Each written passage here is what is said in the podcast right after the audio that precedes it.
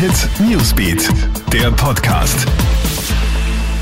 Hallo, einen schönen Samstagnachmittag, einen schönen Abend. Ich bin Clemens Draxler mit einem Update aus unserer Nachrichtenredaktion.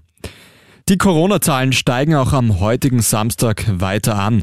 In den letzten 24 Stunden sind 1328 Neuinfektionen gemeldet worden. Vor einer Woche waren es knapp 400 weniger. Auch die Zahl der Spitalspatientinnen und Patienten geht weiter nach oben. 326 Menschen müssen Stand heute stationär behandelt werden. Unterdessen verbreitet sich eine neue Variante der Delta-Mutation in den USA, Großbritannien und Israel. Expertinnen und Experten fürchten, dass die Untervariante AY3 noch ansteckender sein könnte. Tausende Menschen in Afghanistan hoffen nach wie vor aus dem Land flüchten zu können.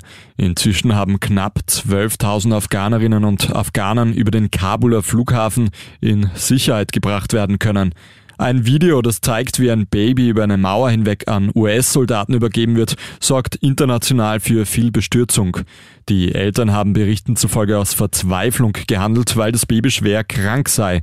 Die Lage vor Ort ist nach wie vor verheerend, warnt etwa die NATO. China führt jetzt offiziell eine Drei-Kind-Politik ein.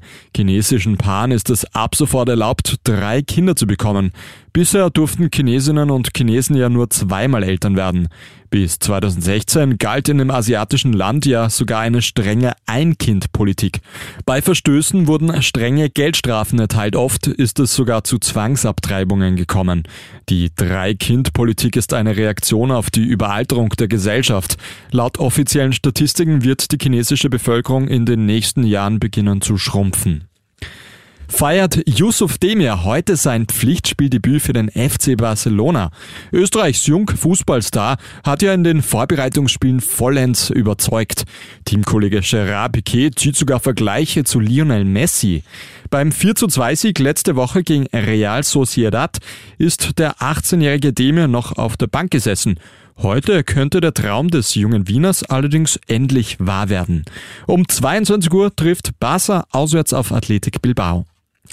Das war's mit unserem Update aus der Nachrichtenredaktion. Den nächsten Podcast, den hörst du dann wieder morgen am Vormittag. Einen schönen Abend noch. Krone Hit Newsbeat, der Podcast.